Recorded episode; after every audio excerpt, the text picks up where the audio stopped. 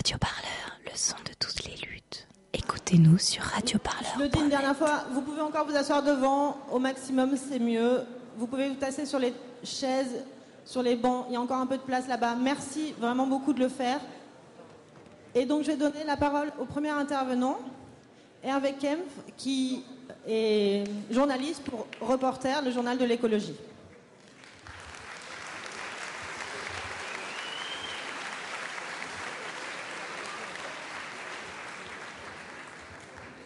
Euh, bonsoir et à toutes et à tous. Euh, c'est un peu émouvant en fait euh, d'être là, comme tout ce qui se passe depuis quelques mois. Et hum, en fait voilà, d'être le premier, c'est aussi compliqué pour. Écoutez, juste un mot pour vous dire que Reporter, c'est le quotidien de l'écologie, c'est surtout un média libre, sans actionnaire et qui dépend de ses lecteurs. Et en fait, ce qui compte, c'est que tous les médias devraient être libres, sans actionnaire et dépendants de leurs leur lecteurs.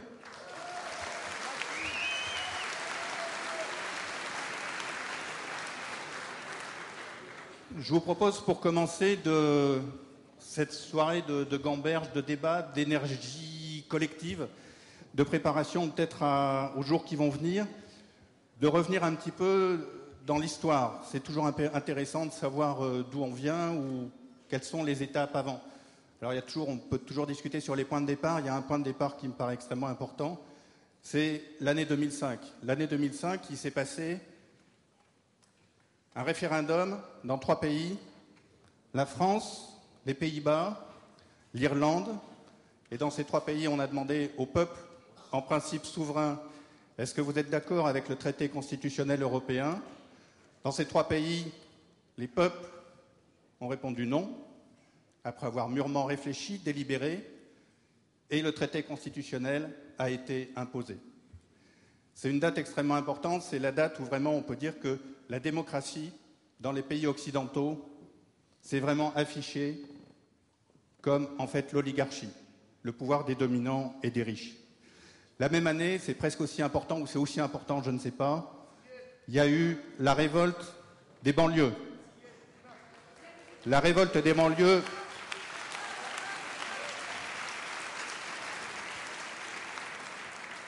Après le meurtre de Zied Bena et de Bouana Traoré à Clichy-sous-Bois. Et puis, les années ont passé. Et en 2011, notamment, il s'est passé un mouvement important. Et tout de suite, je vais le dire, en référence à un, un intellectuel américain qui s'appelle Immanuel Wallerstein, qui a parlé d'une révolte mondiale. C'est la révolte mondiale de 2011. Il y a eu les printemps arabes, les indignés à Madrid, Occupy Wall Street, un mouvement étudiant aussi très puissant au Chili toute l'année, et puis en 2012, un mouvement d'étudiants au Québec, une révolte des Japonais après l'accident nucléaire de Fukushima, en Chine, la révolte contre Foxconn, et puis en mars 2013, une révolte au Brésil, et en Turquie, la place Taksim. Et qu'est-ce qui s'est passé? Immanuel Willerstein dit il s'est passé ce qui s'est passé en 1848.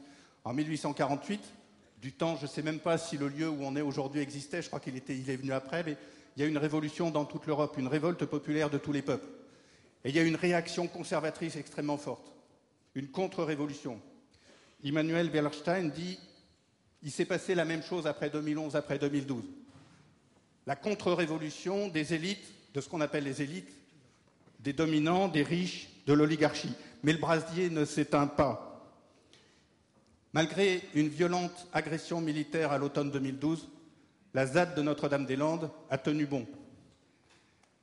Et les ZAD ont commencé. Les ZAD ont commencé à faire si peur au gouvernement qu'il n'a plus hésité à tuer, comme en 2014, à Sivins avec Rémi Fraisse. On a alors découvert que la violence meurtrière exercée depuis des années dans un quasi-silence dans les quartiers populaires, eh bien cette violence, l'oligarchie maintenant était prête à l'exercer contre ceux qui résistaient. On va les appeler blancs, je ne sais pas comment dire, c'est évidemment un mot idiot. Alors voilà, en tout cas, le gouvernement, l'oligarchie a commencé à dire c'est plus seulement dans les quartiers populaires, dans les quartiers dominés qu'on va exercer cette violence, on va l'exercer contre tous ceux qui résistent. Et malgré ça, la révolte a continué. Elle a continué malgré les chocs du terrorisme en 2015, malgré ce qui s'était passé en novembre. Quelques jours plus tard, des dizaines de milliers de gens manifestaient pour le climat au moment de la COP 21, dans une chaîne humaine absolument bouleversante, même si le soir, place de la République, la police frappait les militants pour le climat. Nuit debout, quelques mois plus tard, a sonné comme un printemps. Dans le refus de la loi travail, il y a une nuit debout dont plusieurs épisodes se sont passés ici, et puis bien sûr à côté, à République. C'était, on pourrait dire, comme dirait François Ruffin, peut-être une révolte des petits bourgeois intellectuels.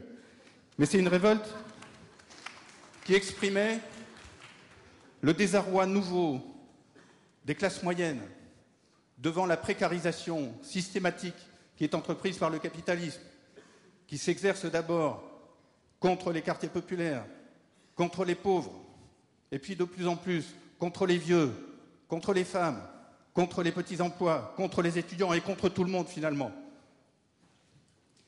Et puis c'était en même temps un moment je crois qu'on l'a tous vécu ici, des nuits, des jours, des après-midi, des soirées, des moments formidables d'aspiration à la démocratie. Malgré le terrorisme, malgré tout ce qu'on voulait nous dire, malgré la répression, on veut refaire démocratie. C'était en fait le refus du monde sinistre que veulent nous imposer l'alliance des capitalistes et des terroristes. Alors aujourd'hui, en fait, ce qui se passe, ce qui se passe depuis septembre, et qui a commencé aussi avec les marches pour le climat du 8 septembre 2018 en France et puis dans d'autres pays, c'est une nouvelle vague de révolte qui s'inscrit dans ce mouvement maintenant décennal, profond, puissant, et qui va continuer de révolte contre la destruction du monde qu'ils veulent nous imposer. Et il y a eu les Gilets jaunes, là aussi un mouvement formidable, inattendu, qui a, enfin bon, je ne vais pas le dire, on, le vit en ce moment, on le dit tous, mais il y a eu ça qui, depuis quatre mois, ébranle, bouscule, secoue ce monde des dominants. Et puis le mouvement des jeunes pour le climat, qui là aussi est parti d'ailleurs pas tellement en France, mais en Suède, en Belgique. 40 000 personnes à Bruxelles, 40 000 jeunes qui manifestent contre le changement climatique. Et puis la lutte tenace et grandissante des quartiers populaires contre les crimes policiers, et aussi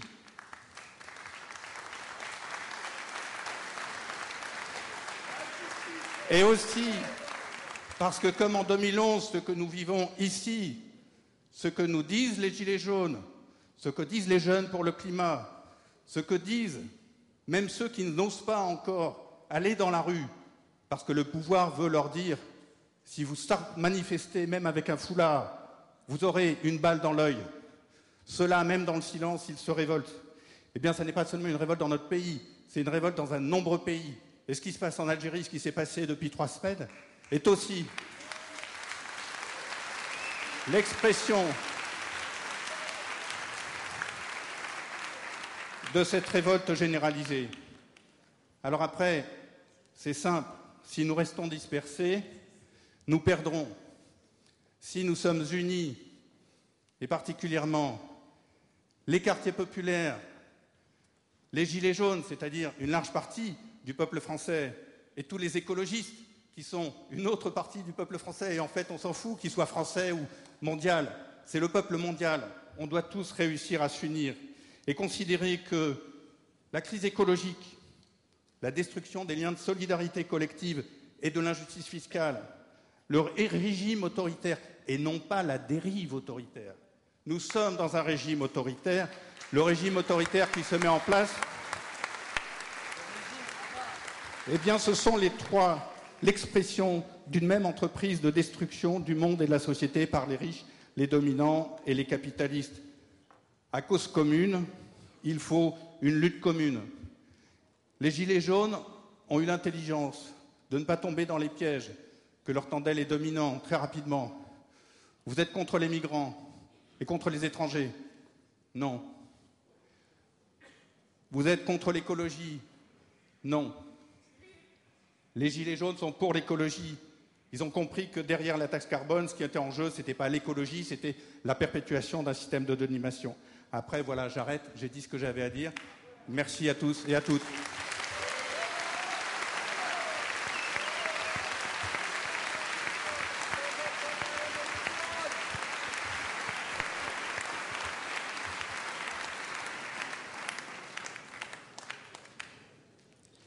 Euh, merci beaucoup.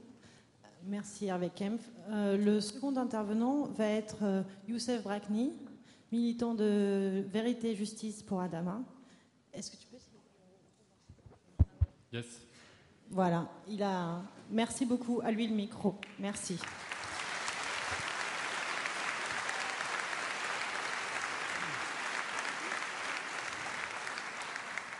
Alors bonsoir à toutes et à tous. Euh, Donc euh, je suis euh, Youssef je suis membre du comité Vérité et Justice pour Adama Traoré.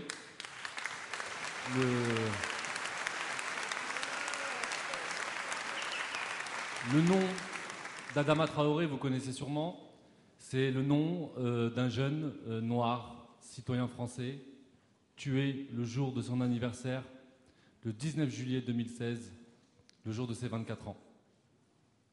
Il a été tué par trois gendarmes de la République française. Il a été tué parce qu'il était noir, parce que c'était un habitant des quartiers populaires, et parce qu'il a voulu, il a refusé plutôt, de se soumettre à un contrôle au faciès illégal, un contrôle qui n'est basé que sur sa couleur de peau, et parce que c'était le jour de son anniversaire, parce qu'il n'avait pas sa carte d'identité sur lui, il a préféré partir pour ne pas finir comme d'habitude en humiliation et en brimade. Il l'a payé de sa vie. Il l'a payé de sa vie comme de nombreux autres jeunes noirs et arabes tués en France entre les mains de la police ou de la gendarmerie de la République française. Ça date pas d'hier, ça date pas d'Adama Traoré. Ça ne date pas de Wissam El Yamni en 2012, ni de Lamine Dieng en 2007, ni de Ziad Ebouna en 2005, ni d'Abdelkader Bouzienne, 15 ans, tué d'une balle dans la nuque par des policiers de la BAC, la fameuse BAC qui est tant décriée aujourd'hui, mais ça fait longtemps qu'elle fait des victimes dans les quartiers populaires. Abdelkader Bouzienne, Damari Lélis, 15 ans, une balle dans la nuque, un enfant. Ça ne date pas de Malik Oussekine, comme ça a été dit. Depuis que les premiers immigrés venus d'Afrique, soit d'Afrique du Nord ou d'Afrique subsaharienne, ont posé les pieds en France, la police les tue. C'est ça la vérité. Pour nous, au comité Adama, l'année dernière, quand on a fait la marche, euh, la deuxième marche pour Adama Traoré, on a fait une banderole et on a mis deux dates fondatrices pour nous, politiques. On a demandé à notre graffeur, celui qui fait toutes nos banderoles, Vince, qui est un graffeur très talentueux, on lui a demandé de faire ces deux dates. Ces deux dates sont le 17 octobre 1961. 300 Algériens, encore eux, déjà à l'époque, 300 Algériens jetés à la Seine, sur qui on a tiré à balles réelles. Certains ligotés, dont la plus jeune, Fatima Bédard, qui avait 14 ans, on l'a retrouvée avec son cartable, son corps flottant. Elle venait de Stein, 14 ans. Imaginez le policier qui l'a jeté à la Seine. Il l'a vu avec ses nattes et son cartable, il l'a jeté à la Seine pour vous montrer la haine, pour vous montrer ce qu'est le racisme, pour, vous montrer ce qu'est la déshumanisation. Parce qu'il n'y a que la déshumanisation qui peut expliquer qu'on puisse tuer des enfants en France. Mais le plus grave, c'est pas ça pour moi. Et je le dis ici ce soir dans cette salle, où il y a une certaine homogénéité. C'est l'indifférence. C'est l'indifférence du reste de la société. C'est le fait qu'on ne veuille pas regarder, qu'on regarde ailleurs, et que ça fait très longtemps qu'on le fait. À chaque fois qu'il y a des crimes policiers ou des gendarmes, on préfère regarder ailleurs, je le dis clairement. On ne veut pas s'y confronter. On ne veut pas prendre le problème concrètement. On ne veut pas dire que ce sont déjà des Noirs et des Arabes qui sont morts. On utilise tous les termes du monde, sauf dire qu'ils sont Noirs et Arabes et qu'ils ont été ciblés pour ça. Parce qu'aujourd'hui, en France, il faut le dire, il y en a, bien sûr qu'il y a d'autres morts par la police, mais il y a une grosse différence. C'est qu'il y en a qui sont tués pour ce qu'ils sont et d'autres sont tués pour ce qu'ils font. Et ça, ça fait une énorme différence.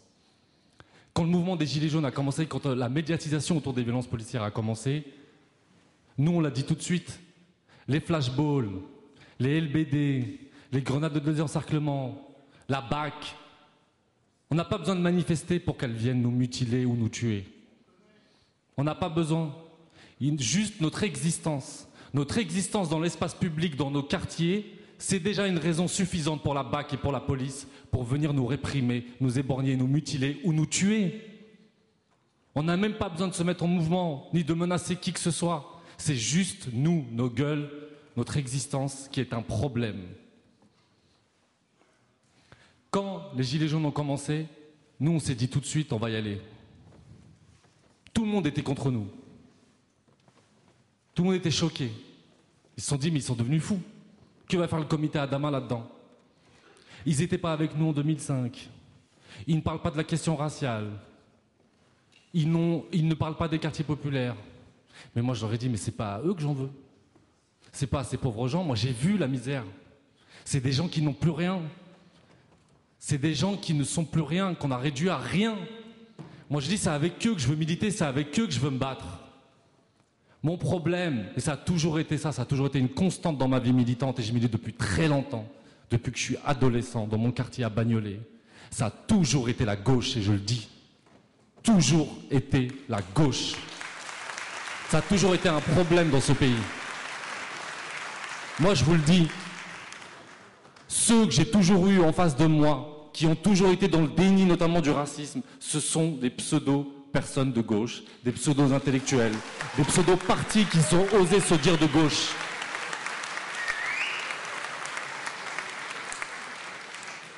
Je le dis très clairement. Et ce sont les mêmes, comme par hasard, qui ont eu un discours méprisant, ultra méprisant envers les Gilets jaunes. Ce qui nous a renforcés dans notre volonté de rejoindre cela. On va avec eux. Au début, on nous a dit mais qu'est-ce que vous allez faire là Qu'est-ce que vous allez faire là-bas? C'est pas le sujet des violences policières. On a dit faites-nous confiance, vous allez voir. Ce mouvement il est tellement inédit, il vient de la base, il vient tellement de loin qu'il va tout renverser sur son passage et forcément la question des violences policières va devenir centrale. Forcément la question des violences policières va être sur la table parce qu'ils vont devoir réprimer. Ils vont devoir les mater parce que là ils sont à deux doigts de le faire. Et que s'est-il passé à l'acte 12 Le comité Adama, avec d'autres collectifs de familles de victimes comme Aléziri, collectif Aléziri, collectif Gay Camara, donc tout ça, ce sont des gens, des personnes qui ont été tuées par la police. Et eh ben, on s'est retrouvé dans une marche où le mot d'ordre de la marche, c'était contre les violences policières. À l'acte 12, tous ceux qui nous prenaient de haut.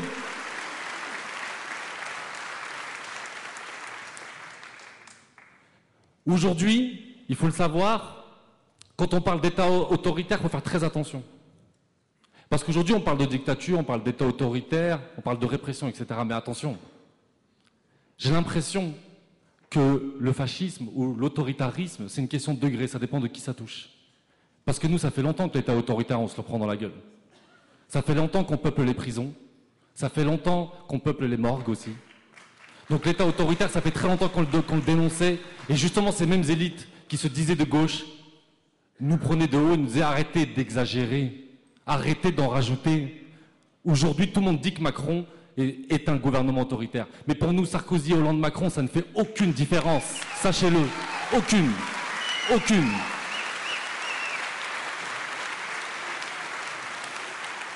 Parce que quand le comité Adama s'est mis en marche, quand il s'est mis debout, quand dès les premiers jours il y a eu des révoltes, parce que c'est des révoltes légitimes comme celle de 2005. Il n'y a pas plus, légitime que de se révolter quand un des vôtres a été tué impunément, injustement.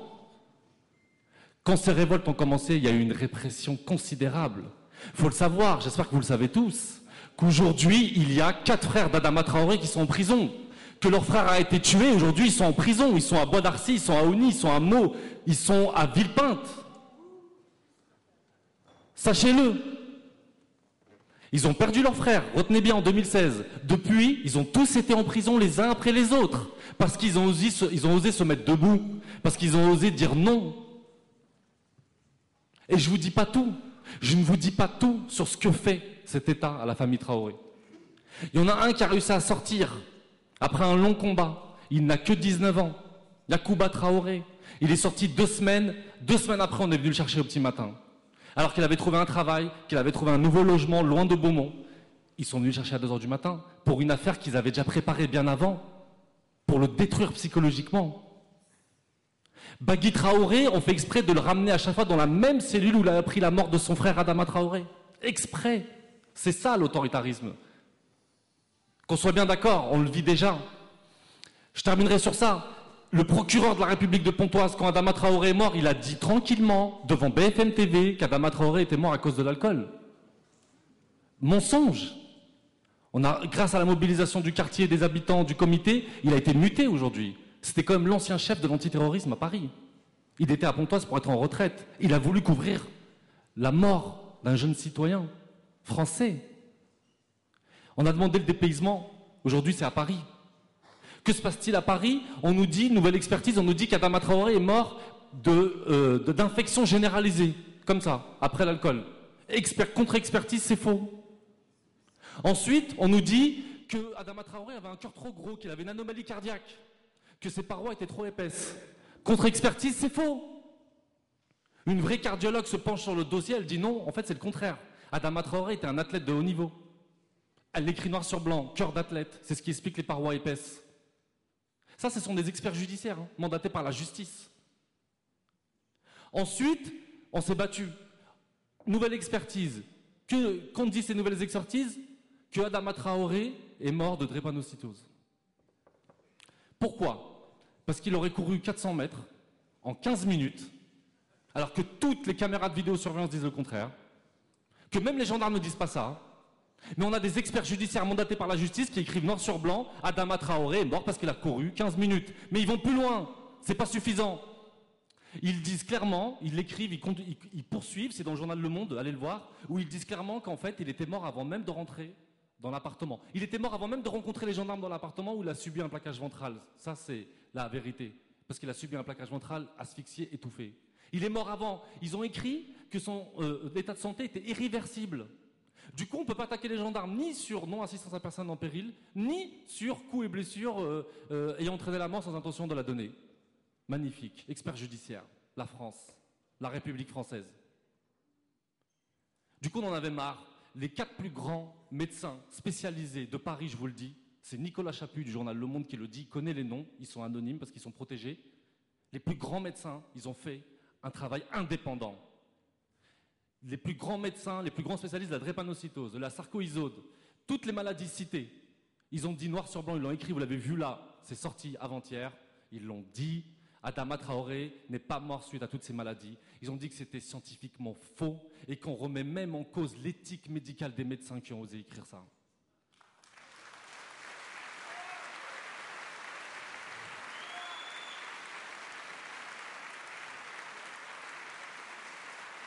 Donc, il termine en disant que la seule piste vers laquelle il faut aller, c'est vers l'asphyxie mécanique.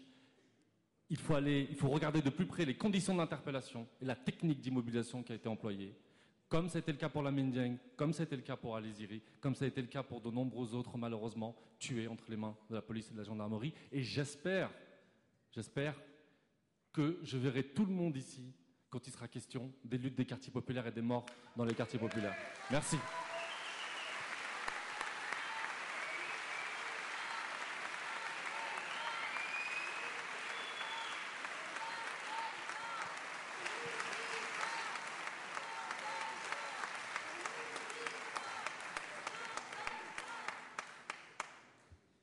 Merci beaucoup, Youssef.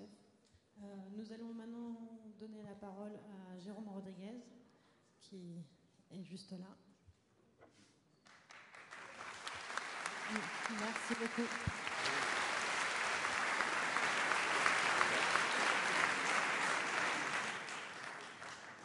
Tout d'abord, bonsoir à tous. Alors, j'ai pas grand chose qui m'impressionne, mais vous êtes quand même assez impressionnant ce soir, parce qu'il y a quand même pas mal de monde. Ça fait plaisir en tous les cas. Euh, Youssef, tu m'as foutu les boules. Parce que quelque part, moi j'ai vécu dans les quartiers 36 ans, et cette réalité que tu décris, moi je l'ai vue euh, assez floue, parce que j'ai peut-être pas été dans, entre guillemets, le bon quartier, ou, ou moins dans le mien, ça se passait pas trop comme ça.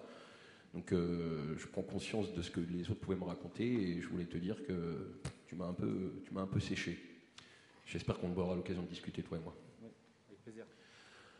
Euh, bah, moi, je vais essayer de revenir un petit peu au mouvement, parce que c'est un petit peu le, cœur, des, le cœur de, de, notre boulot aujourd'hui à tous, et au mouvement et à tous ceux qui composent le mouvement. Euh, je, vais, je, vais, je vais essayer d'entamer le sujet des, fameuses convergences, parce qu'on me, demande souvent, de, de, par la convergence euh, des luttes, donc aussi bien les syndicats que les mouvements des Gilets jaunes, que les différentes associations, ou tout simplement parce qu'on est soi-même et qu'on n'appartient à aucun groupe ou, aucune, association pour, euh, pour justement pouvoir lutter tous ensemble. Euh, dans le mouvement des Gilets jaunes, vous avez un phénomène de groupe. Vous avez les différents groupes euh, Facebook qui permettent de communiquer les uns avec les autres, voire de se faire la guerre les uns avec les autres. Vous avez différents groupes Messenger, où là ça se tape aussi un petit peu pas mal. Puis après vous avez le groupe des ronds-points, qui vont se faire une petite guerre féodale d'un rond-point à l'autre, d'accord, pour savoir qui a la plus grosse ou pas. Euh, vous avez les gares de péage et puis vous avez les gares d'action, à savoir si mon action sera mieux que celle du voisin ou pas. Oh, les gars, pourquoi on est sorti le 17 Pour une seule et unique raison. Qu'est-ce qui nous rapproche aujourd'hui sur notre sortie le 17, quand on a commencé un petit peu à, à, à montrer qui on était? On est tous descendus pour la même chose dans la rue. Pourquoi se faire la guerre entre nous aujourd'hui? Pourquoi entre nous continuer à faire ce qu'a fait pendant 40 ans, parce que j'en ai que 40, j'ai pas connu avant, ce qu'ont fait les différents gouvernements les uns à la suite des autres, de nous diviser? Pourquoi aujourd'hui on arrive à faire ça?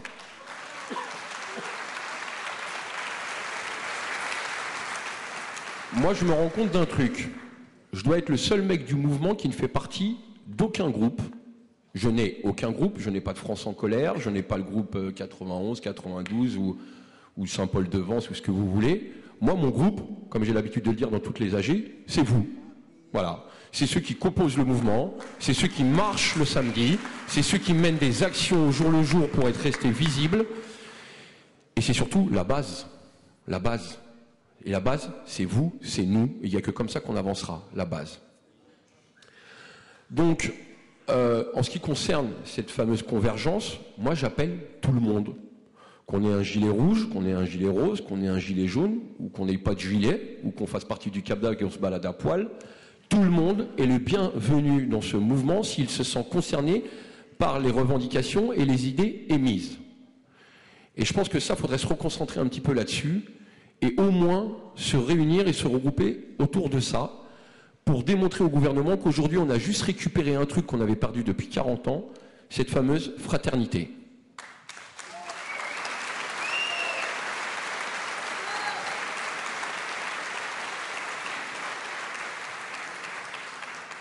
Je suis portugais d'origine, je pense que beaucoup ont dû le découvrir en tous les cas. Je suis contre le communautarisme, quel qu'il soit. J'ai eu la chance de grandir dans une cité où black, blanc, beurre se mélangeaient où je ne savais même pas ce que c'était une religion. Moi, j'avais la mère de, Morad, un copain, d'accord, bah, qui sortait avec son fichu sur la tête. Ça gênait personne, surtout pas moi, parce que ma grand-mère catholique au Portugal allait faire ses courses avec un fichu sur la tête.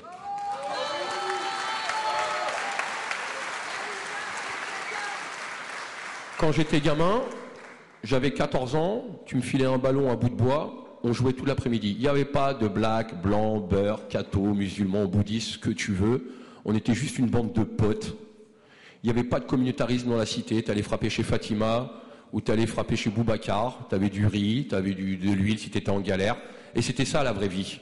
Pourquoi aujourd'hui on en est arrivé à créer des communautés où chacun ne se parle qu'entre eux et ne se parle surtout pas aux autres? Comment on en est arrivé à là? Et je pense que ça, faut y mettre fin et ce mouvement doit y mettre fin tout de suite pour se regrouper les uns les autres, quelle que soit l'idée et quels que soient les...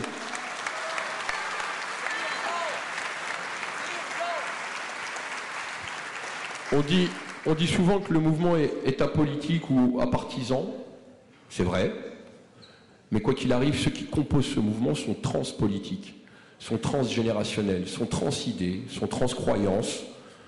Enfin, il y a de tout, il y a de tout, mais on s'en fout de ce qu'on est.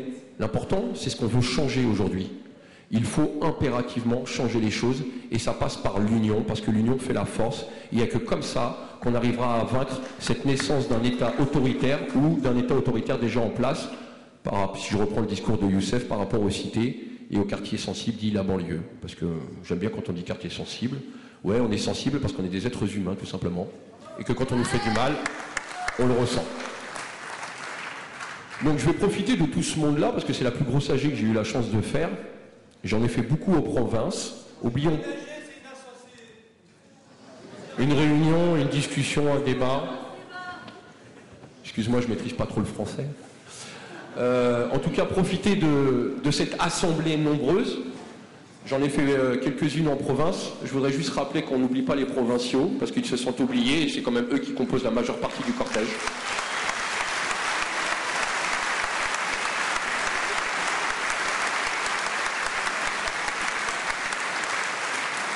Et que sans cet éveil de la province, il n'y aurait pas grand monde. Parce que si on regarde un petit peu le cortège, c'est quand même principalement du provinciaux, du banlieue, on se demande où sont les Parisiens. il doit y en avoir quelques-uns quand même.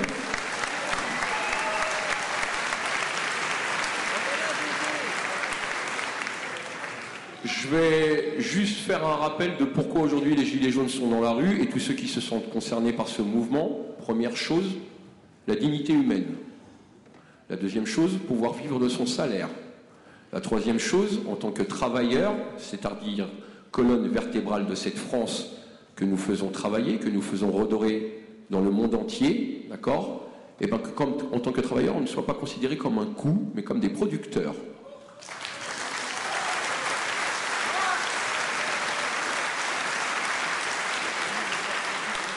Et les producteurs sont qui? Sont les ouvriers, sont les cadres, sont les travailleurs, sont les gens de, la santé, dans les usines, enfin tous les travailleurs. Et n'oublions pas les petits patrons aussi, d'accord?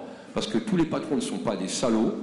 Il y a des, petits patrons qui sont très bien, et c'est eux qui font vivre aussi la France et qui nous donnent du travail, hormis les grosses sociétés qui, eux, se font du de l'argent sur notre dos.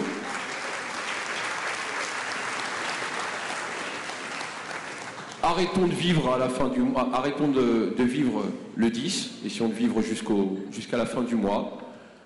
Vivons de notre salaire, essayons d'avoir des loisirs pour nos familles. Bref, rendons-nous de cette dignité humaine. Considérons-nous comme des êtres humains et non pas des machines à cash, parce que ça commence à me gonfler personnellement.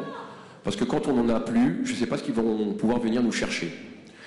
Euh, à cela, je rajouterais, euh, comment dire, putain, quand on a tout perdu, euh, pourquoi pas aller au bout, quoi On m'a toujours dit, quand on a touché le fond de la piscine, on ne peut que remonter. Donc il y en a beaucoup qui s'inquiètent. Voilà les gars, on a tout perdu, Allons chercher ce qui nous manque, allons récupérer notre dû, tous ensemble. C'est tout ce que je vous demande.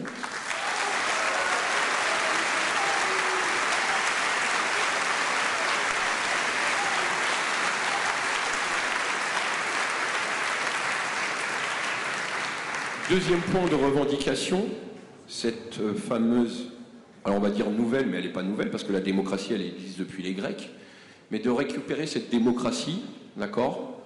Alors, elle doit passer ou pas, en tous les cas, par le RIC. Pourquoi? Parce qu'on se remarque un truc aujourd'hui en France, c'est qu'on vit sur des, institutions archaïques, des mille feuilles de loi et d'administratifs qui nous font plus défaut qu'autre chose, et que de toute façon, aujourd'hui, euh, une démocratie où on te demande de voter, puis qu'une fois que tu as voté, on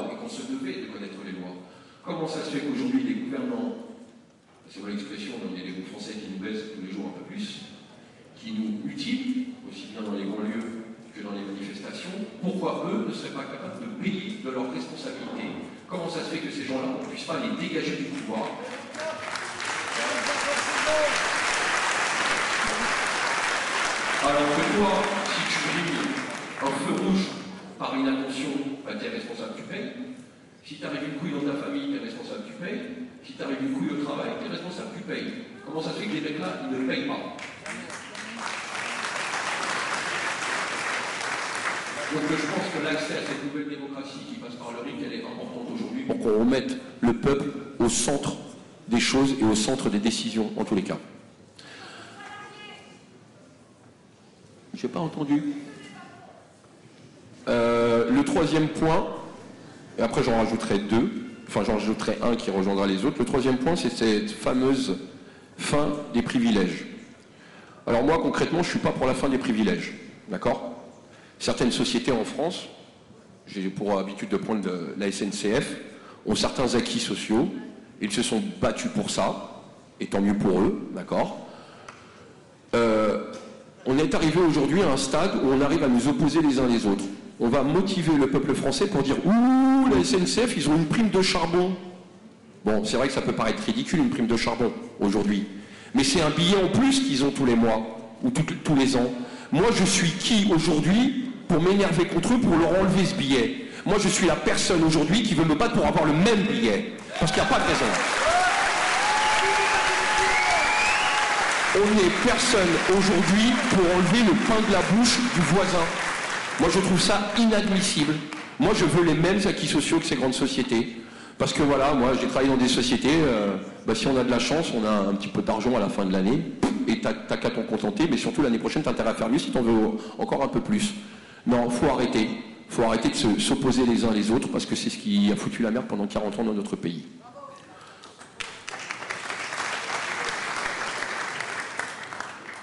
Alors je vais regrouper les deux points avec le LBD et, ce qui est aujourd'hui... Euh, alors voilà, pour, info aujourd'hui, euh, moi personnellement je, boycotte BFM. BF merde pour ceux qui connaissent. Et sachez-le, d'ailleurs on est plusieurs, si Priscilla me rejoint, à, les boycotter, en tous les cas, et ne pas aller sur leur plateau. Euh, comment Qui ça euh, Je sais pas. Après, attention, chacun est libre d'y aller. Hein. D'accord. Euh, au final, pourquoi j'y vais pas? Enfin, pourquoi j'y vais pas? Euh, Non, je n'y vais pas parce que par rapport au traitement de l'information qui, qui nous donne. Et, j'ai été invité à un entretien avec la directrice des programmes et ça s'est passé cet après-midi. La première chose que je leur ai dit, c'est que vous êtes en train de vous insurger sur tout un tas de conneries, surtout sur la neige qui tombe 24 heures sur Paris. Ça, c'est de l'info, les gars. Qu'est-ce qui se passe dans le monde, mis à part des flocons qui tombent Vous aviez la télé, vous ouvrez la fenêtre, vous avez la même image. J'ai trouvé ça aberrant et je ne me suis pas gêné pour lui dire. Euh, la deuxième chose sur laquelle je me suis insurgé face au traitement de l'info, c'est qu'on est quand même des antisémites, il faut le savoir. Voilà. Pas bien. Pendant 72 heures, ils nous ont gonflé avec ça, d'accord? Pour euh, un pauvre gars qui s'est énervé face à un autre pauvre gars qui se passe son temps à gueuler sur des plateaux télé. Donc à un moment donné, quand tu t'amuses à gueuler, il ne faut pas t'attendre à ce qu'un mec vient te répondre gentiment. D'accord? Quelle que soit ta croyance ou tes idées, si tu gueules, moi je gueule. Si tu parles correctement, je te parle correctement. Et je lui ai surtout dit, et ça, c'est là-dessus que je veux en venir, personne ne s'est insurgé, dans quel que soit le média, d'avoir un président qui tire sur son peuple. On est le seul pays en Europe où on tire sur le peuple parce qu'on a osé l'ouvrir. Voilà, on s'est permis de descendre dans la rue pour nous dire que la France nous coûtait un bras, parce qu'on l'a ouvert, ben, ça va coûter un œil, et à 21 copains aussi. Et ça, j'ai du mal à comprendre. Pour revenir à ces fameux cours d'éducation civique, liberté, la France est un pays libre d'expression, ben voilà ce que donne la liberté d'expression aujourd'hui, le droit d'être aveugle d'un œil. Et ça, ça me désole au plus haut point parce que personne ne s'en s'insurge, personne n'en fait débat et personne n'est capable de, de, cartonner un castaner à la télé en lui disant Mais putain, tu tires sur ton peuple, pauvre con, qu'est-ce que tu fais, quoi?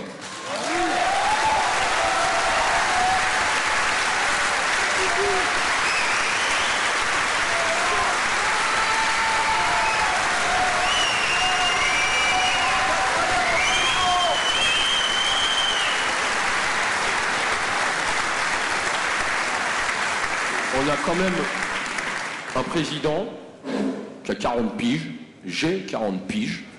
Je pense qu'on a eu les mêmes biberons, d'accord? On a regardé le Club Dorothée ensemble. Je pense qu'on a été à la même école républicaine, jusqu'à un certain niveau. Voilà, vous êtes d'accord avec moi, il n'a pas dû avoir les mêmes cours, les garçons, d'accord? Parce que pour cracher sur la démocratie, pour cracher sur la Constitution française et sur nos libertés comme il est en train de le faire, il n'a pas dû avoir les mêmes cours, le garçon. Il a dû aller à l'école d'Hitler, mais pas la mienne dans tous les cas. Ouais, alors ouais, je sais, je manque de respect à notre cher président de la République. Autant j'ai du respect pour la fonction, autant aujourd'hui on a un lien particulier, lui et moi, pour que j'évite de lui marquer du respect. Tout simplement.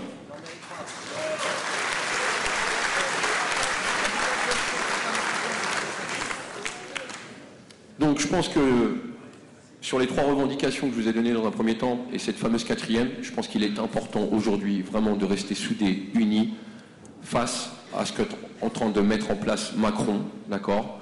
C'est-à-dire un espèce de régime semi-autoritaire qui va nous empêcher de bouger. Et je vous le dis, hein, je vous le dis très clairement avec ce qui se passe aujourd'hui, si on ne gagne pas ce combat aujourd'hui, on le perdra pour l'éternité.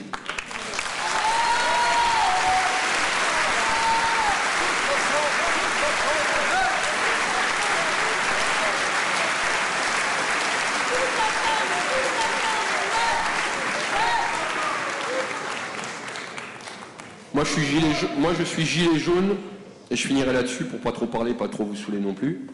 Moi, je suis gilet jaune depuis que j'ai eu la conscience et la réflexion politique de par l'âge et de par voir ce qui se passait en France. Parce qu'on me demande souvent depuis quand vous êtes gilet jaune? Bah, Depuis que j'ai compris qu'il y avait un réel problème en France et que ça ne fait que empirer. D'accord? Moi, je suis gilet jaune depuis 2008. Parce que je suis désolé, les gars, on a 10 ans de retard. Il y a 10 ans qu'on aurait dû faire ça. D'accord? On aurait dû faire ça quand on nous a dit, bon bah les gars, euh, les banques elles ont déconné, vous allez payer pour. Hein. Et là, il y a beaucoup de, macroniens, on va dire, qui nous prennent pour des moutons parce qu'on manifeste tous les samedis, d'accord? Mais c'est là où on a fait les moutons, c'est en 2008 quand on a dit Amen aux banques. Surtout quand ils nous ont dit Amen ton pognon, d'accord? Bon, mais il n'est jamais trop tard pour rattraper les choses, d'accord? Il n'est jamais trop tard. Donc aujourd'hui, je vous demande juste un truc. Parce que vous me faites rêver quand je vous vois tous, quand je vois la France, quand je vois la manif sur le samedi. Ah oui, hein, et puis je finirai là-dessus. Euh, j'entends toujours cette question, et c'est la question qui m'emmerde le plus. Faut-il continuer à manifester le samedi? Bah oui, oui, oui, oui, oui.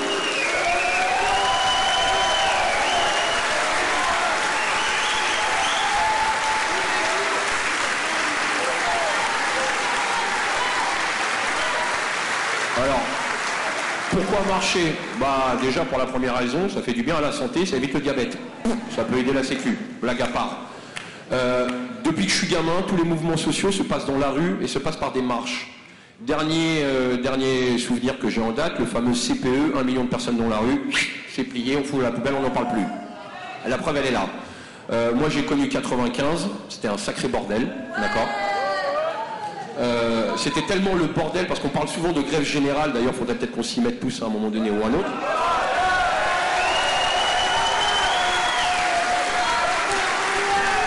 Alors on me, demande souvent, mais pourquoi vous appelez pas à la grève générale? Bah moi je vous appelle à la grève générale, voilà, ça c'est fait. Mais moi si je vois une grève générale, je veux la même qu'en 95, c'est-à-dire en 95, les rails de la ligne B du RER e étaient rouillés. Il n'y avait pas un train. Et c'est ça un vrai blocage.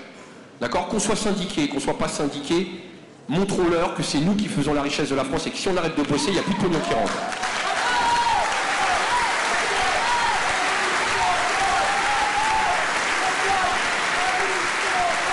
Pour revenir aux manifestations, pour revenir aux manifestations, si on sort de la rue le samedi après-midi, déjà qu'on n'est pas très visible, alors là on sera carrément invisible et Macron aura gagné. D'accord Bien sûr, je vous appelle à manifester dans la tranquillité, dans le pacifisme, tout simplement pour penser à, nos petits retraités qui veulent marcher tranquille, à nos personnes à mobilité réduite qui souffrent aujourd'hui en France, d'accord Pour qu'ils puissent aussi marcher avec nous parce que c'est une demande. Et puis des familles aussi, des parents qui veulent montrer à leurs enfants qu'aujourd'hui on se bat pour eux, et c'est pour ça que j'appelle moi au pacifisme et que je l'ai toujours fait depuis le début du mouvement, tout simplement.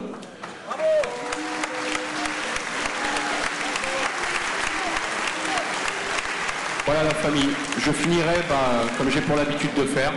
Restons soudés. Occupons-nous les uns des autres. Soyez responsables de nous-mêmes et responsables des autres. Unissons-nous. On lâche rien la famille et je compte sur vous pour aller jusqu'au bout parce que pour tous ceux qui ont perdu un œil, tous ceux qui ont perdu un pied, pour nos morts, pour Madame Zineb à Marseille, et puis pour tous ceux qui ont des convictions et qui sont mis dans le combat, on ne peut pas lâcher. On ne peut pas lâcher face à un mec comme Macron, c'est pas possible.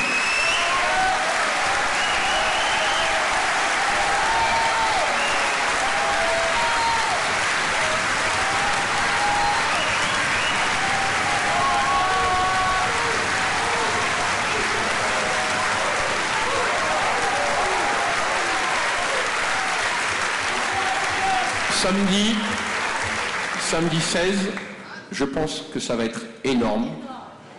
Je vous demande juste une chose, ne le prenons pas comme une finalité. On arrive à un point de rupture dans les deux camps, aussi bien chez nos gouvernants, d'accord, que nous-mêmes. Mais c'est à eux de rupturer.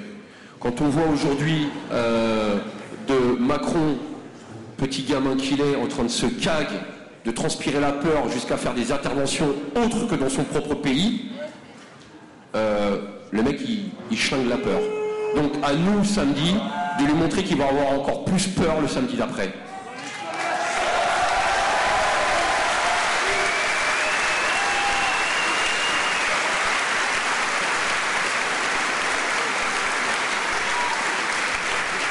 Bon, il est déjà 22h, on va devoir rentrer. Excusez-moi les amis. Non, je déconne. En tout cas, merci de votre attention. Et puis moi, dans toutes les AG, j'ai pour habitude, je ne sais pas si, si vous êtes capable. Gilets jaunes, quel est notre métier? Alors excusez-moi, à Tulle, ils étaient 300, ils ont fait plus de bruit que vous. hein. Moi je dis ça, je dis rien. Petit respect à la province. Gilets jaunes, quel est votre métier? Et on lâche rien à la famille, merci.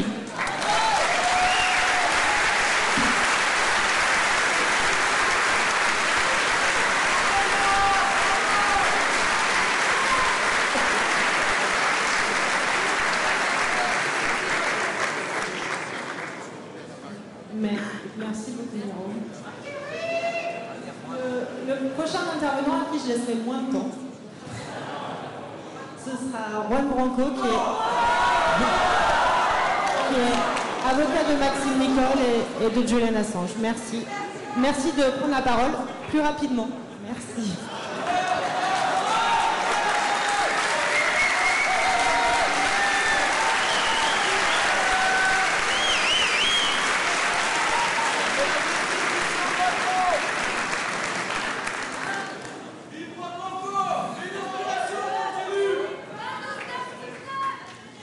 Il y, a... Il y a des vies à sauver dans ce pays. Il y a entre 10 et 15 000 personnes qui meurent chaque année de chômage dans ce pays, selon l'INSERM, l'Institut statistique euh, des études médicales euh, d'État. 10 à 15 000 personnes qui meurent chaque année depuis 30 ans. Ça, ça fait 450 000 personnes qui sont mortes du fait de l'indifférence et de l'impéritie de nos politiques publiques et de nos dirigeants. Et cette, indifférence, elle est, elle est suscitée par un simple fait, le fait que ces personnes, leurs enfants, leurs amants, leurs amis, sont complètement protégés des conséquences de leurs décisions. Ils vivent dans un monde qui peu à peu s'est débranché du reste de la société et qui a fait qu'ils ont pu penser le politique non plus comme une forme d'engagement, mais euh, comme un enjeu de carrière comme quelque chose dans lequel leurs intérêts seuls leur permettraient d'agir et de penser. Et c'est en ça que la crise des Gilets jaunes se connecte à la, à la question des quartiers populaires, où ils ne vivent pas, à la question de la crise écologique, qui ne, leur affecte, qui ne les affectera pas, et évidemment à la question sociale, à laquelle ils sont complètement indifférents. Et donc à partir de là, moi je pense que l'embranchement qu'on a créé aujourd'hui et qu'on commence à mettre en place est une évidence et n'a même pas à être justifié. Je pense qu'il est sensible pour quiconque euh, se mobilise, il n'a pas à être argué, n'a pas à être euh, décrit, il faut juste le mettre en place. Et, j'en viens très pratiquement à, la question de, de ce samedi, qui pour moi est essentiel, parce que moi je pense qu'on est un point de rupture, surtout pour ce mouvement. Contrairement à ce qu'on pense, ces personnes-là ont de l'argent, ont des ressources, ont des moyens, ont des positions qui leur permettent de tenir et qui leur permettront de tenir. Nous, non. Moi, je vois les, personnes les plus représentatives de ce mouvement devoir prendre des blablacars toutes les semaines pour traverser la France, pour aller manifester et accompagner ceux qui s'usent les week-ends au-delà de s'user la semaine pour se battre pour leurs droits.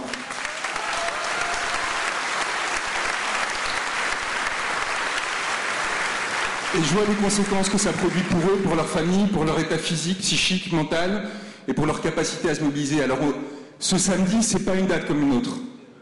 C'est non seulement la fin du grand débat, de ce meeting de propagande successifs qui ont été organisés depuis trois mois avec la complicité honteuse des médias, de nos élites, nos supposées élites, qui les ont relayés comme dans un pays autoritaire, sans aucune distinction, dans l'indifférence la plus complète, encore une fois, aux effets que ça pouvait produire, dans la confiance qu'on pouvait avoir dans une institution, dans la confiance qu'on pouvait avoir pour eux, en eux, le fait qu'ils relaient une parole d'État comme ça, sans aucune, aucune distance et aucune capacité à dire mais non, mais ce n'est pas possible qu'on se soumette à ce point à un agenda gouvernemental et qu'on écrase une parole qui est portée pourtant par des dizaines, des centaines de milliers de Français qui représentent des millions de Français et qu'on l'écrase complètement parce qu'un pouvoir politique a décidé de ne pas donner de réponse politique à ces demandes et qu'il a décidé d'envoyer la police pour écraser ces demandes plutôt que de leur offrir une réponse qui soit à la hauteur de ce qu'attendait ce peuple français. Les violences policières, ne sont pas un enjeu. L'enjeu, c'est la question politique. Les violences policières sont le résultat de ce refus du gouvernement d'entendre son peuple. C'est tout. Et de la même façon que dans les quartiers populaires, ce n'est pas la question de la police, c'est la question de l'indifférence de nos gouvernants vis-à-vis de la situation sociale, économique et politique des personnes qui sont en état d'apartheid dans ces quartiers populaires.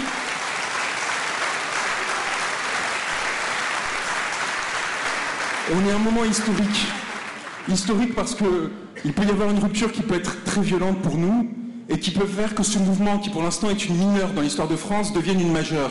Si on arrive à imposer à ce gouvernement le fait que nos corps, nos simples corps, la vulnérabilité de nos corps, parce que c'est tout ce qu'on a à leur opposer, ils nous parlent de violence, c'est eux qui sont armés. C'est eux qui ont des moyens coercitifs d'État, c'est eux qui essaient de nous écraser par ce moyen. On n'a que des corps à leur opposer. C'est que ça que l'on a posé depuis le début. Des corps qui ont été en souffrance, qui ont souffert de leur politique depuis des années, qui ont été écrasés par leur indifférence. Eh bien, ces corps-là, il faut qu'on les sorte samedi et qu'on leur montre que la masse qu'on représente sera capable de les renverser, de bouleverser leur âme et de les faire peur. Voilà, c'est tout ce que j'ai à dire.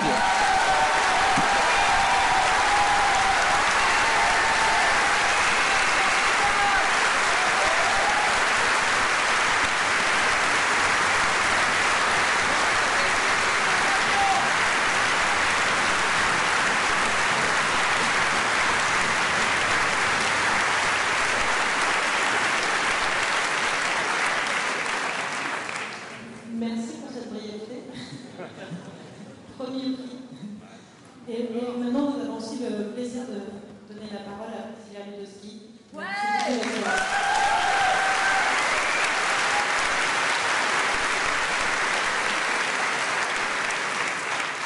Bonsoir. Alors oui, moi je suis pour que samedi on soit massivement dans les rues. Alors j'entends Jérôme parler de pacifisme. Alors oui, moi aussi je suis pour le pacifisme, mais je compte pas me mettre à genoux pour réclamer ce dont on a droit.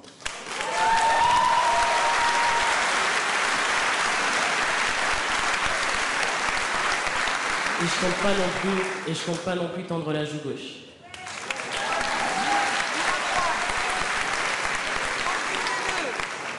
On parle des quartiers, effectivement, euh, on parle des violences policières, de la répression qui se passe au niveau du mouvement. Moi, je considère le mouvement des Gilets jaunes comme, et c'est la bonne couleur, parce que je considère qu'on met la lumière sur tout ce qui ne va pas. Et ça, c'est ça qui les dérange. On met en lumière tout ce qui ne va pas dans ce pays.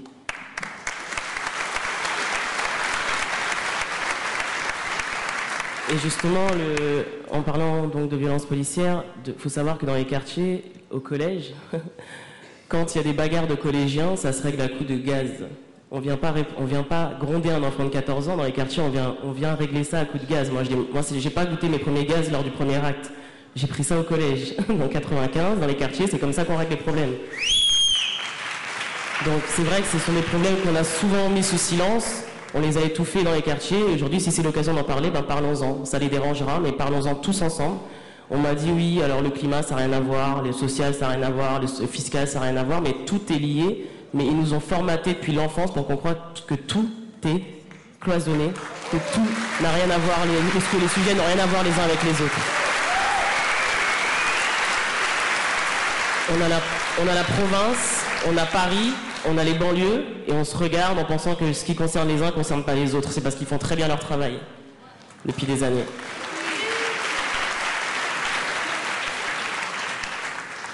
Et aujourd'hui, on est tous là à travailler tous ensemble, on est tous là à dire on va aller dans les rues. Alors moi, je suis, moi la date anniversaire du grand débat, j'en ai absolument rien à faire parce que c'est pas un grand débat pour moi, c'est une campagne de communication.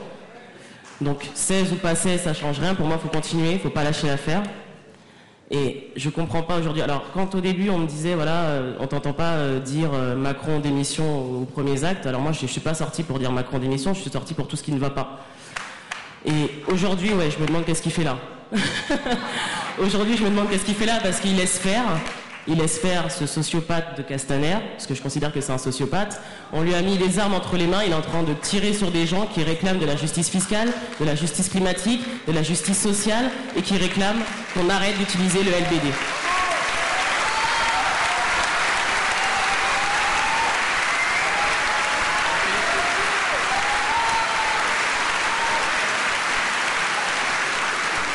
Aujourd'hui, euh, je m'associe à tout type d'initiative qui visera à faire qu'il soit sanctionné. Donc avec tout le respect que je ne lui dois désormais plus, je l'invite à aller se faire voir.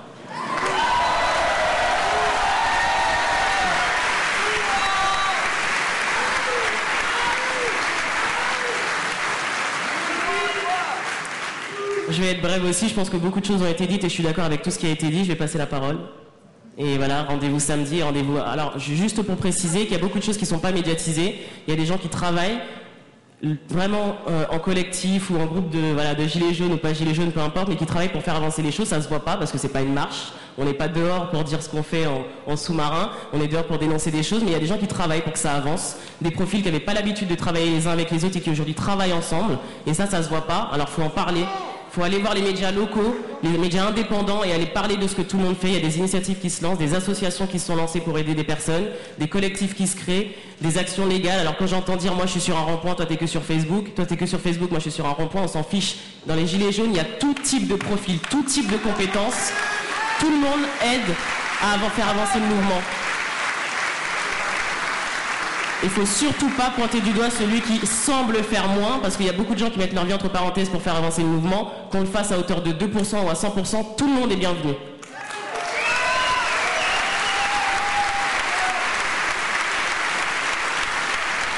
Voilà, je vais vous laisser la parole.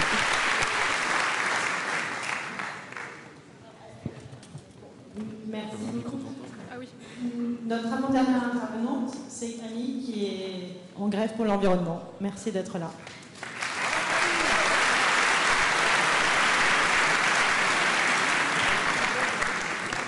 Alors euh, du coup, euh, moi je fais partie des jeunes euh, qui, depuis un mois à Paris, ont commencé à, sécher les cours le vendredi pour se libérer à un moment.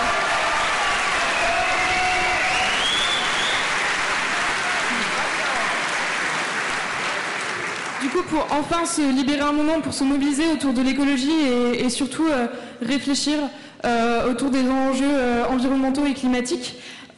Nous, si on a décidé d'être dans les rues tous les vendredis, c'est pour dénoncer l'inaction du gouvernement et aussi surtout pour dénoncer le discours culpabilisant qu'on nous sort sans arrêt, euh, cette écologie consensuelle donc voilà, que, que brandit le gouvernement euh, dès qu'on a des revendications et, et forcément qui est hyper mis en avant parce que ça ne nous pousse pas à penser à vraiment quelles sont... euh, enfin, quelles sont les, les causes du problème écologique. Euh, je trouve ça fou qu'on ait encore à dire que l'écologie, c'est un combat qui est forcément social, euh, forcément politique, et euh, qui est, qui est euh, un... C'est, un, un combat aussi voilà, euh, systémique. Euh.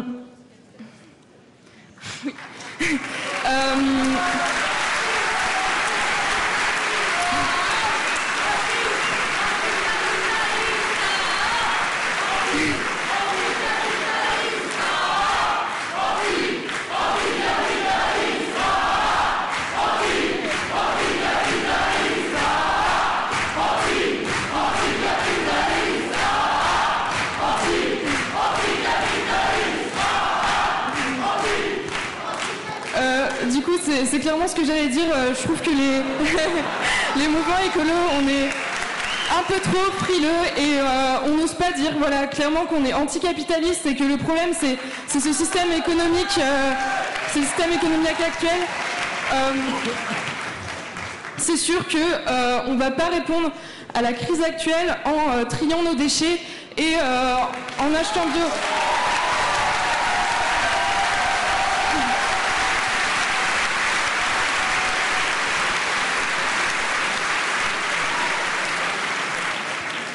Et euh, du coup, euh, au niveau de, la manière dont on a décidé d'agir, euh, forcément, on, compte être en, masse dans la rue vendredi, parce que c'est important toujours de, compter sur les mouvements de masse, mais aussi on est un mouvement qui parle énormément de désobéissance civile, parce que au bout d'un moment, on a les, euh, je pense que là, ce qu'il s'agit, c'est clairement d'une guerre contre le vivant et il faut entrer en résistance. Et, euh, là, ce qui se passe, voilà, depuis un mois, mais euh, il y a plein d'assauts qui l'ont fait avant nous. Il y, a eu, aussi les ZAD, il y a eu aussi les Gilets jaunes qui ont, bloqué des, lieux comme, l'usine Bayer-Monsanto.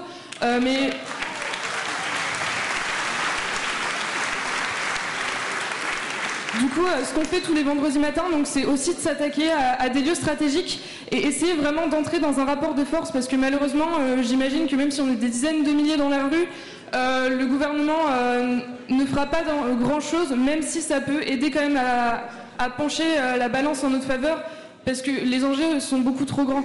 Enfin, pour eux. Donc voilà, par exemple, demain, on sera plus d'une centaine d'activistes à, bloquer le, siège d'une multinationale. Et aussi, euh, je pense que ce qui est vraiment important, parce que la, désobéissance civile centralisée comme ça, organisée pour un gros mouvement, bah, c'est cool, symboliquement, c'est hyper intéressant, mais je pense qu'il faut qu'on commence à s'organiser chacun dans le coin et, à monter des petits groupes de désobéissance civile, essayer d'être créatif et se dire, voilà, moi demain, euh, je vais, je vais, avec mes potes, je vais bloquer un, je vais bloquer une enseigne d'une multinationale euh, et euh, faire des actions anti-pub. Je vais.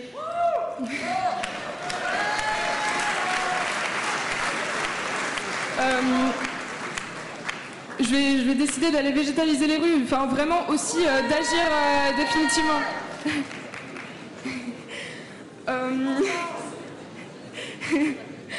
Euh.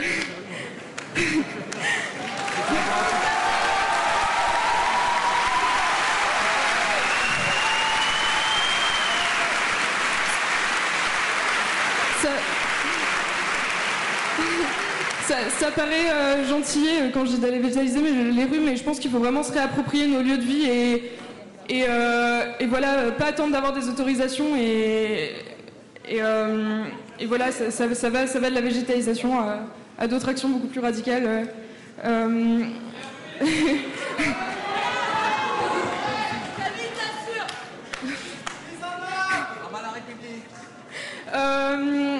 aussi, oui, euh, donc euh, nous, clairement, les étudiants, depuis le début, notre slogan, euh, qu'on a pu euh, d'ailleurs euh, bien diffuser grâce au soutien de reporters qui publient nos tribunes toutes les semaines.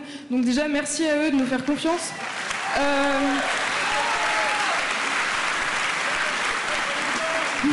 Notre slogan c'est vendredi vert, samedi jaune. Nous les étudiants, on n'a pas attendu la grève pour le, climat pour se mobiliser. Peut-être qu'on était, enfin, on est beaucoup à être allés les samedis aux, manifs gilets jaunes et à faire en sorte aussi que les gilets jaunes soit, euh, enfin, qu'en tant que Gilets jaunes, on soit entendu dans les, marches pour le climat.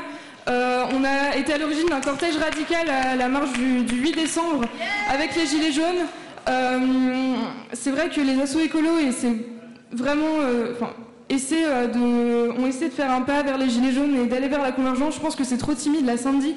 Il y, a la marche du siècle en réponse à l'affaire du siècle, mais qui va se passer à l'autre bout de Paris, euh, je trouve ça absurde. En fait, il faut qu'on soit tous au même endroit, tous sur les champs.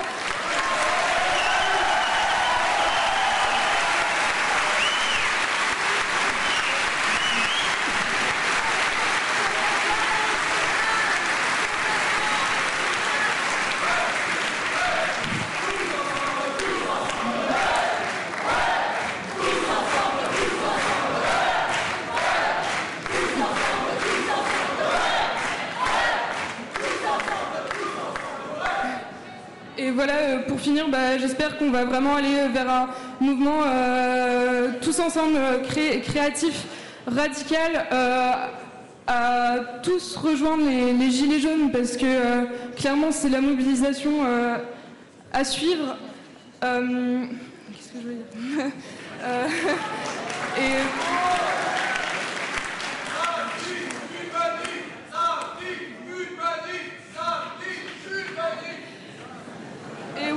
aussi, oui, euh, les, jeunes font grève, mais euh, comme ça a été dit très justement, euh, il faut aller vers la grève générale, il faut tout bloquer parce que sinon on ne se fera jamais. Voilà.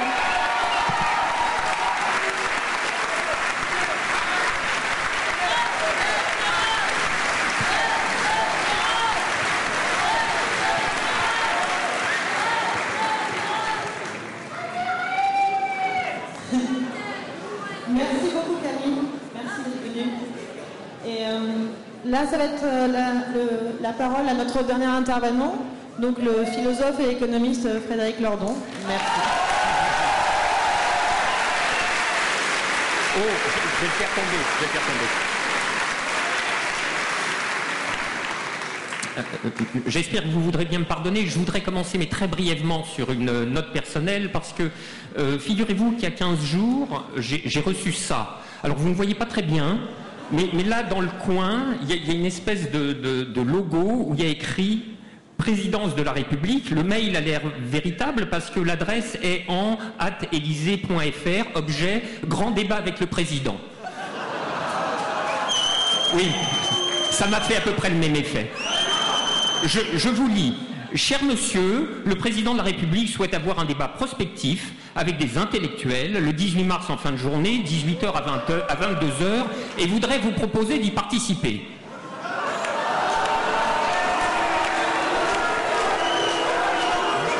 Non mais, enfin, ces mecs nagent en pleine béatitude ou quoi Ou alors ils sont au comble du désarroi. Monsieur Machin, conseiller d'Emmanuel Macron, se tient à votre disposition pour en parler au 06, etc. Bien cordialement tout ça. Alors.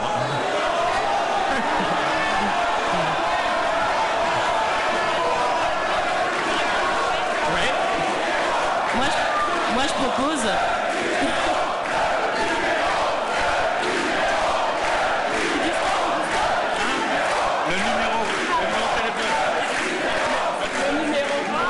Je propose qu'on y aille tous ensemble. Ça, serait ma seule raison d'accepter, parce que pour l'instant, je dois vous dire, je suis resté un peu perplexe. Alors évidemment, y a deux hypothèses me sont venues à l'esprit. Euh, évidemment, la première, c'est celle du canular. La deuxième, euh, qui n'est pas la moins probable, c'est celle du, du, machiavélisme de sous-préfecture. En tout cas, voilà, c'était il y a 15 jours. ça m'a semblé tellement loufoque, si vous voulez, que d'une chose l'autre, le travail, les courses, le ménage, tout ça, j'ai complètement oublié de répondre. Ce qui n'est pas très urbain, et je m'en excuse. Et puis ça m'est revenu à l'esprit dans la perspective de cette soirée, et je me suis dit que c'était pas une mauvaise occasion pour réparer ce manquement aux lois élémentaires de la politesse. Donc voici. Cher monsieur Macron, quel, hypocrite. Vous comprendrez que si c'est pour venir faire tapisserie le petit doigt en l'air au milieu des pitres façon BHL Enthoven,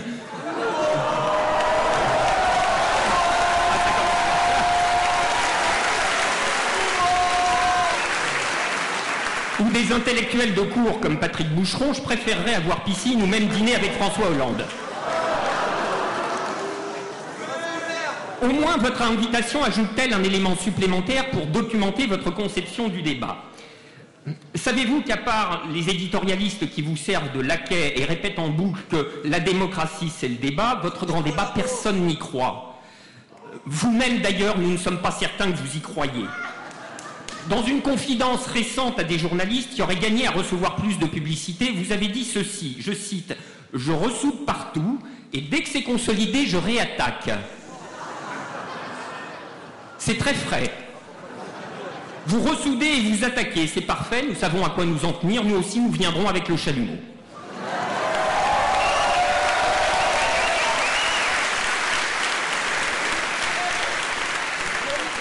En réalité, la manière dont vous utilisez le langage pour débattre, comme vous dites, nous sommes assez au clair depuis longtemps.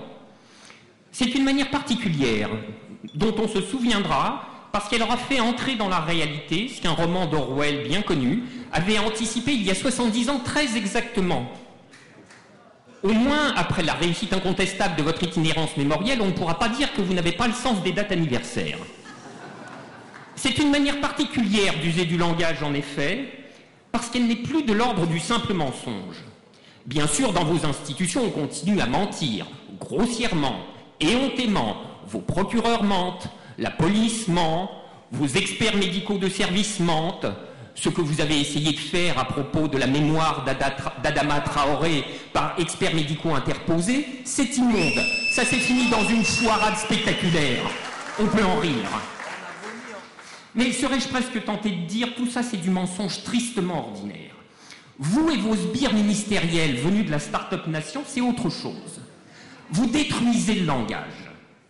Quand Madame Buzyn dit qu'elle supprime des lits pour améliorer la qualité des soins, quand Madame Pénicaud dit que le démantèlement du Code du travail étend les garanties des salariés, quand Madame Vidal explique l'augmentation des droits d'inscription pour les étudiants étrangers par un souci d'équité financière, vous présentez la loi sur les fake news comme un progrès de la liberté de la presse, la loi anti-casseurs comme une protection du droit de manifester, quand vous nous expliquez que la suppression de l'ISF s'inscrit dans une politique de justice sociale, vous voyez bien qu'on est dans autre chose. Dans autre chose que le mensonge. On est dans la destruction du langage et du sens même des mots. Si des gens vous disent je ne peux faire qu'un repas tous les deux jours et que vous répondez je suis content que vous ayez bien mangé, d'abord la discussion va vite devenir difficile. Ensuite, forcément, parmi les affamés, il y en a qui vont se mettre en colère.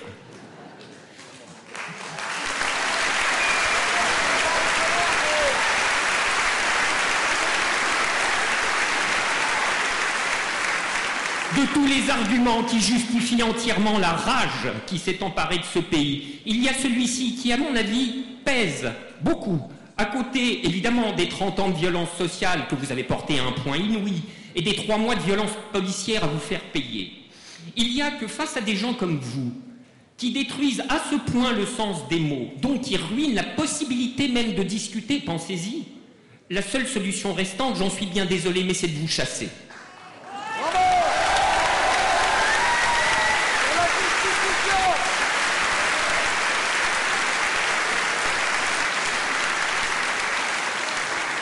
Il y a peu encore, vous avez déclaré, je vous cite, répression, violence policière, ces mots sont inacceptables dans un État de droit. Mais, Monsieur Macron, vous êtes irréparable.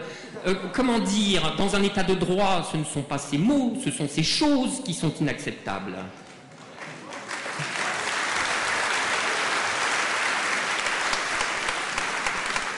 Avec un mort, plus exactement une morte, 22 éborgnés et 5 mains arrachées, vous vous repoudrez la perruque et vous nous dites, je cite encore, je n'aime pas le terme répression, parce qu'il ne correspond pas à la réalité. La question, mais quasi psychiatrique, j'en suis désolé, qui s'ensuit, c'est de savoir, mais dans quelle réalité demeurez-vous au juste?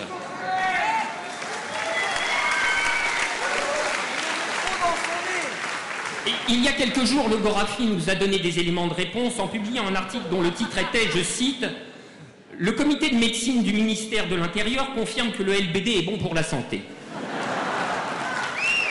On peut y lire ceci. Christophe Castaner s'est réjoui des résultats des tests du comité de médecins et a aussitôt signé une ordonnance qualifiant de rébellion et outrage à agent toute personne qui mettrait en doute la fiabilité de cette étude. Mais, monsieur Macron, voyez-vous la minceur de l'écart qui vous tient encore séparé du Gorafi?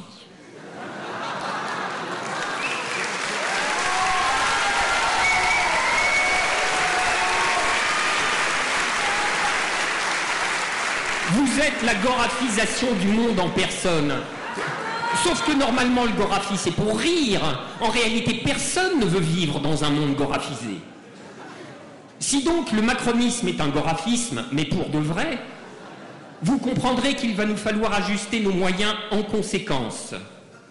Et si donc il est impossible de vous ramener à la raison, il faudra bien vous ramener à la maison.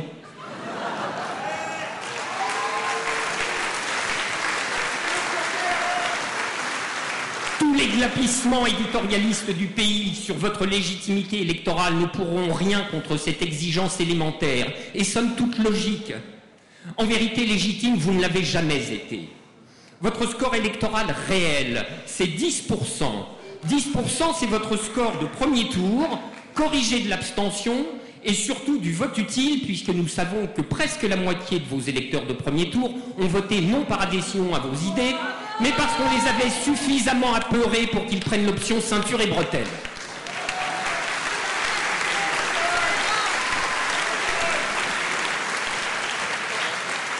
Mais quand bien même on vous accorderait cette fable de la légitimité électorale, il n'en reste plus rien au moment où vous avez fait du peuple un ennemi de l'État, peut-être même un ennemi personnel, et où en tout cas vous lui faites la guerre avec des armes de guerre et des blessures de guerre. Mesurez-vous exactement à quel point vous êtes en train de vous couvrir de honte internationale Le Guardian, le New York Times, jusqu'au Financial Times, le Conseil de l'Europe, Amnesty International, l'ONU, tous sont effarés de votre violence. Même Erdogan et Salvini ont pu s'offrir ce plaisir de gourmet, de vous donner des leçons en matière de démocratie et de modération. C'est dire jusqu'où vous êtes tombés.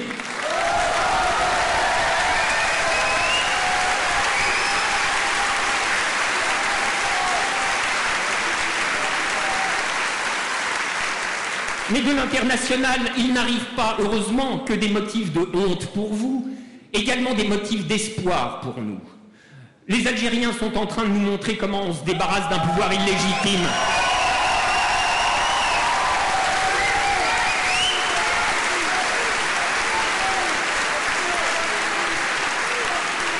C'est un magnifique spectacle, aussi admirable que celui des Gilets jaunes. Une pancarte dont je ne sais ni si elle est algérienne ni si elle, est française, et ça n'a aucune importance, écrit ceci. Macron soutient Boutef, les Algériens soutiennent les Gilets jaunes, solidarité internationale.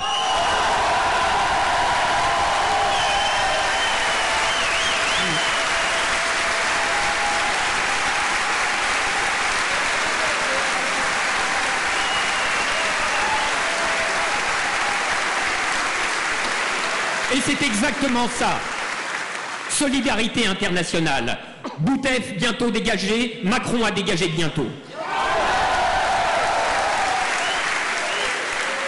Dans le film de Perret et Ruffin, un monsieur qui a normalement plus l'âge des mots croisés que celui de l'émeute, mais enfin comme vous savez, on a surtout l'âge de sa vitalité, plus que celui de son état civil. Un monsieur à casquette, donc, suggère qu'on monte des plaques de métal de 2 mètres par 3 sur des tracteurs ou des bulles et que ce soit nous qui poussions les flics plutôt que l'inverse. C'est une idée. C'est une idée.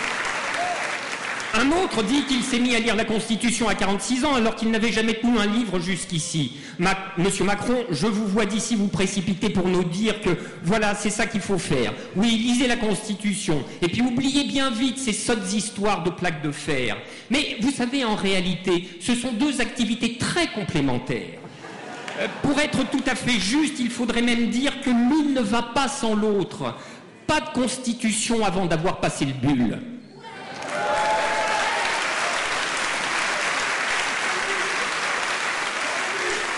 C'est ce que les Gilets jaunes ont très bien compris. Et c'est pourquoi ils sont en position de faire l'histoire. D'une certaine manière, Monsieur Macron, vous ne cessez de les y inviter. En embastillant un jeune homme qui joue du tambour, en laissant votre police écraser à coups de botte les lunettes d'un interpellé, ou violenter des gilets jaunes en fauteuil roulant, Monsieur Macron, en fauteuil roulant. Vous, vous fabriquez des images pour l'histoire et vous appelez vous-même le grand vent de l'histoire. Vous et vos semblables, qui vous en croyez la pointe avancée, il se pourrait que vous finissiez balayé par elle. C'est ainsi, en effet, que finissent les démolisseurs en général, car c'est ce que vous êtes, des démolisseurs. Vous détruisez le travail, vous détruisez les territoires, vous détruisez les vies, et vous détruisez la planète. Si vous, vous n'avez plus aucune légitimité, le peuple, lui, a entièrement celle de résister à sa propre démolition. Craignez même que dans l'élan de sa fureur, il ne lui vienne à l'idée de démolir ses démolisseurs.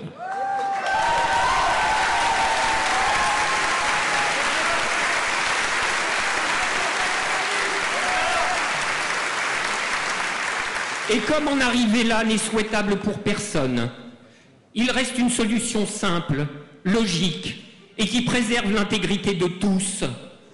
Monsieur Macron, il faut partir. Monsieur Macron, rendez les clés.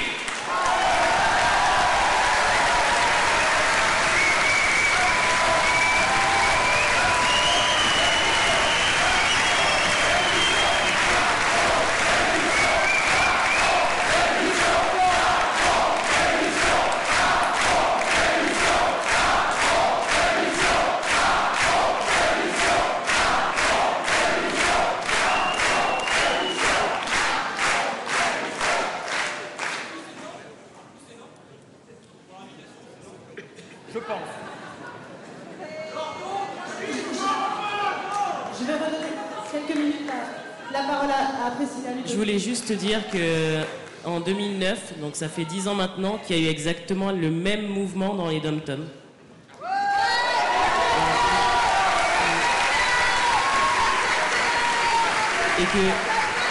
Et qu'aujourd'hui, 10 ans après, 10 ans après, ils sont toujours dans la même merde.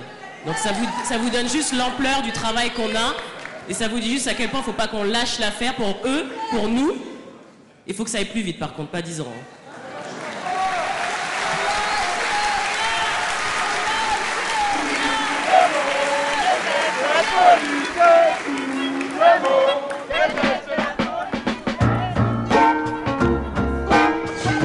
Un pays qui a comme président un militaire avec les pleins pouvoirs, une police secrète, une seule chaîne de télévision et dont toute l'information est contrôlée par l'État J'appelle ça la France, mademoiselle. Et pas n'importe laquelle. La France du général de Gaulle. On met un pognon de dingue dans des, dans des minima sociaux, les gens ils sont quand même pauvres. Dès le débarquement, prévoir des centres fermés, organiser des procédures rapides d'examen des situations, reconduire rapidement ceux qui n'ont pas droit à l'asile. Le seul responsable de cette affaire, c'est moi. Qu'ils viennent le chercher. Et ce responsable... Radio Parleur, le média qui vous parle des luttes et qui vous en parle bien. Eh ben, on n'est pas sorti du sable